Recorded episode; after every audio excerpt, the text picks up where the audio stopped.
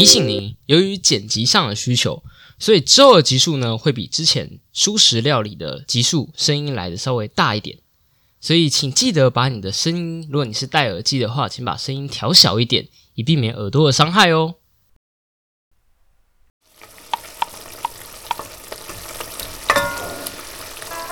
每周两小时，帮你养成阅读习惯。这里是舒适料理读书会。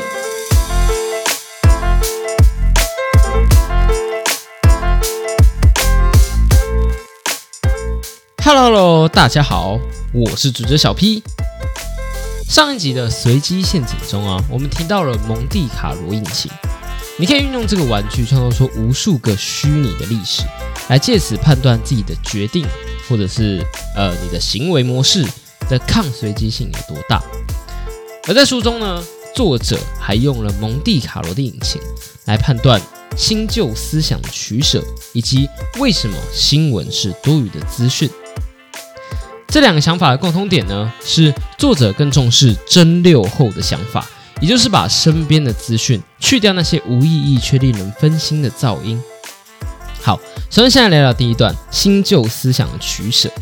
这段先说，我并不完全赞同这一段，因此我以作者的方式做叙述。作者说到，老想法得体又庄重，不同于新想的有些粗制滥造。且一个观念能够经历那么多的循环而留存那么长的时间，可见相对合适。杂讯或者说一部分的杂讯已经被过滤掉了。进步呢，指的是某个新资讯比旧资讯好，但并不是说一般的新资讯会取代掉旧资讯。这表示每当我们有所怀疑，最适当的做法是系统化的排拒新观念、资讯或者方法。作者主张啊，我们看着汽车、电脑、新技术这种新东西，总是会造成急剧的变化，使得一般人所做的推论是我们该相信所有新的东西、新的技术、新的发明。但是这个结论呢，忽略了更多失败的技术，错过飞机和汽车等新兴事物的机会成本，还有我们为了找到这些宝物而必须忍受吸收一大堆的垃圾。忍受那些毒性和这个机会成本相比，根本是微不足道的。这几句出自《随机骗局》一百零九到一百一十页。我并不是完全赞同这个说法，或许因为小 P 我比较年轻，也许我主要不赞同的是为了找到这个宝物而必须忍受一大堆垃圾的毒性这句话。我的想法刚好相反。是因为这些思想的宝物非常珍贵，因此忍受那些毒性是值得的。举例来说，好了，嗯，有些人可能会不愿意去书店发掘一些新书，因为害怕把时间花在看到不好或者无用的书籍上。而我却认为，如果你担心看到不优的书籍而拒绝新书，那同时你也拒绝了非常多潜在的好书。我觉得读书不能怕读到错的书。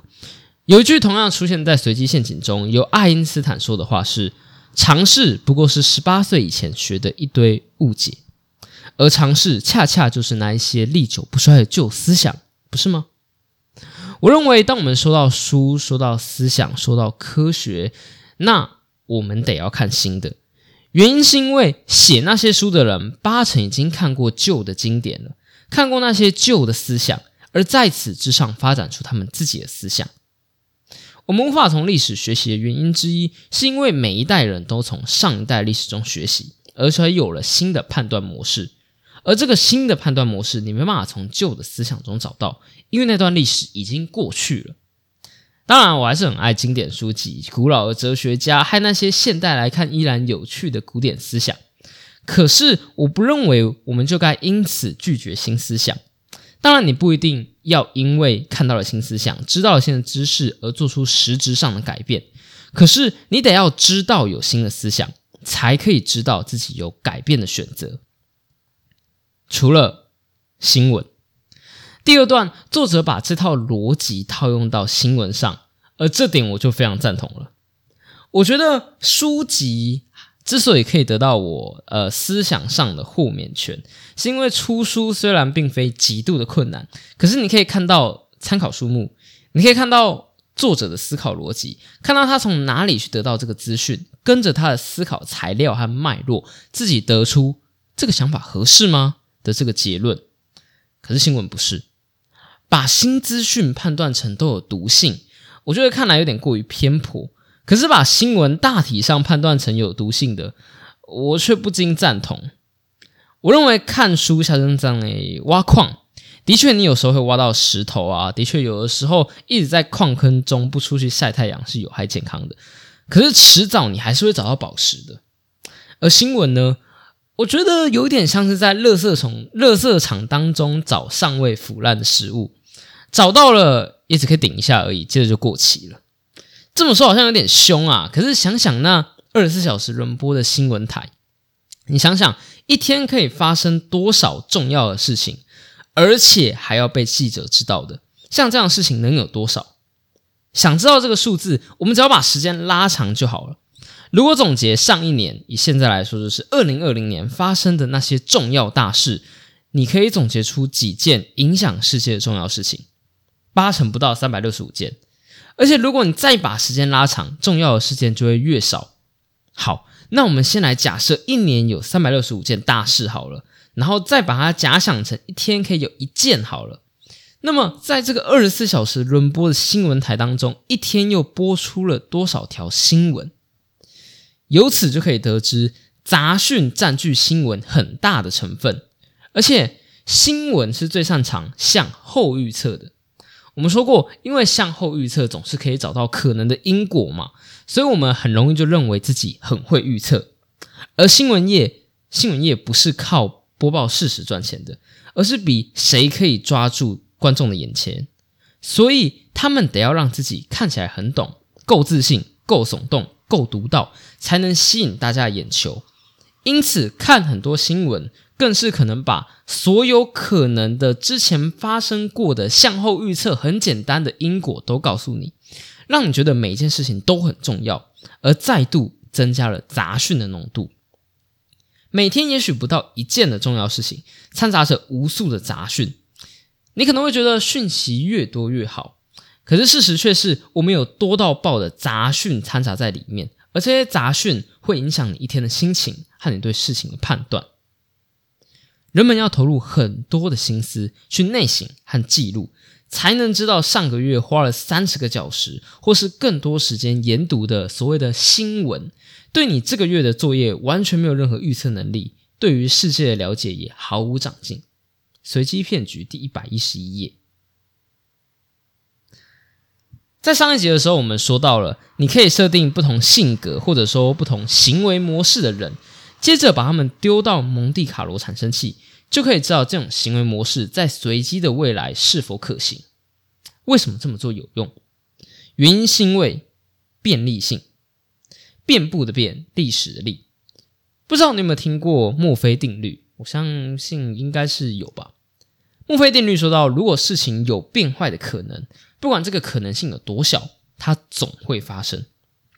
这种话最常在比赛前会听到啊。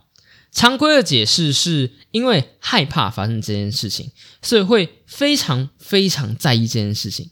你的注意力越集中在可能失败，你就越容易犯错。举个例子好了，就像是开车一样，如果你盯着方向盘，战战兢兢的做每一个步骤，反而容易出错。可是如果你眼睛是看着要开到的位置，顺顺的开过去，反而可以开得好。嗯。好啦，以我最近开车学开车的经验来说，我觉得这个例子不完全正确。可是我想你们应该懂我想要说什么东西。墨菲定律比较常用这种方式被解释，可是它还可以被解释成：如果事情有变坏的可能，不管这个可能性多小，但是因为我们只要成功过一次，就会想再来一次，因此它总会失败。这个就是便利性，只要时间继续往前走。轮盘总会转到有子弹的那一刻。我们之后还会再谈更多便利性的东西。而关于这一集呢，最后我想来谈一个我们曾经谈过，可是是以不同面向讨论的东西。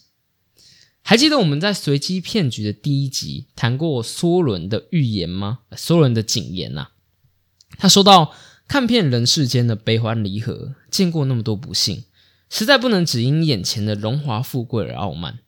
也因此没办法去赞美一个人，快乐，因为那种情况可能说变就变，未来难以预料，各种情况都能发生。只有那些受到眷顾的人，直到临终还快乐，或许我们才能说他是真正的快乐。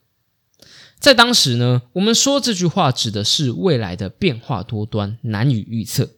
可是反向来说，也是指我们对未来的无知。小皮娃最近因为要准备一场导读会，所以又重看了一次《平面国》这本书。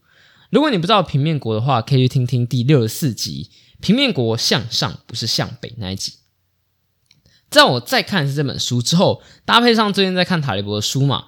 我又有了新的心得，在平面国的故事当中，点、线和球都是某方面的无知到以为自己无所不知，无能到以为自己无所不能。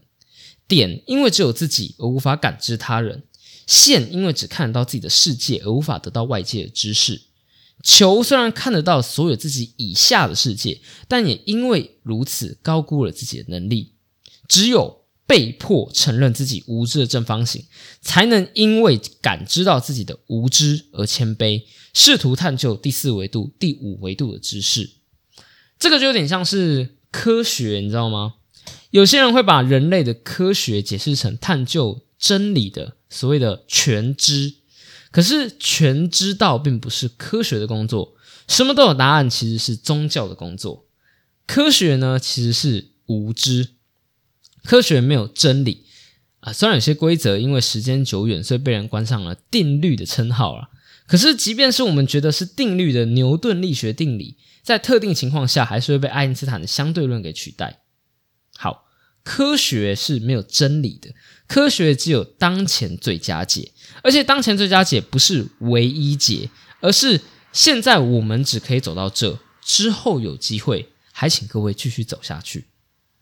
这也是为什么我在前面说到，当我们说到科学的时候，你应该读新书而非旧书，因为古时候的当前最佳解和现在的是不一样的。承认自己无知这件事情是一件说来简单，但实际操作十分困难的事情。而且讽刺的是，几乎所有人都知道这件事情说来简单，而且实际操作非常困难。举个例子来说好了，假设你今天因为身体的病痛而去医院，好，现在你有两个医生可以选。第一个医生呢，在听完你的论述之后，和善且专业、自信的给你开了药。第二个医生一看到你的病痛，就一脸狐疑，跟你说一声：“哎，你稍微等一下。”接着走到办公室，拿起几本书和报告，翻阅了一下，接着才出来告诉你你的情况和解法。诚然，因为我已经说了，这是一个要证明无知重要性的例子，所以我们会要反向的来赞美一下二号医生。毕竟二号医生愿意在看到自己不确定的情况下承认自己的无知，并查取资料。可是说实话，在现实生活，即便是我或者是各位已经知道无知的重要性的，呃，我相信大家在看到这样的情况，要不是觉得这个医生，也就是这个二号医生他不够专业，要不就是觉得自己大概八成得了一个可以由我自己来命名的疾病。当然啦，我们得要相信专业。当然啦。第二号医生可能是一个新手医生，当然啦，他可能就是真的是不够好，所以才要靠查书来医治。不过，当我们看到那些愿意承认自己无知的人，至少我觉得不要给太大太多的怨言。我想说的是，或许我们真的是对有自信的人有着太高的奖励了，而忽视了自信的表现是无知最好的遮羞布。好啦，这周的节目就到这了。如果你还喜欢我的节目的话，请订阅、按赞、五星分享我的节目。也可以在底下 Apple Podcast 留下留言，或是到 IG 来跟我互动。不管有任何的想法或者意见，欢迎你来跟我沟通。好，就到这啦，拜拜。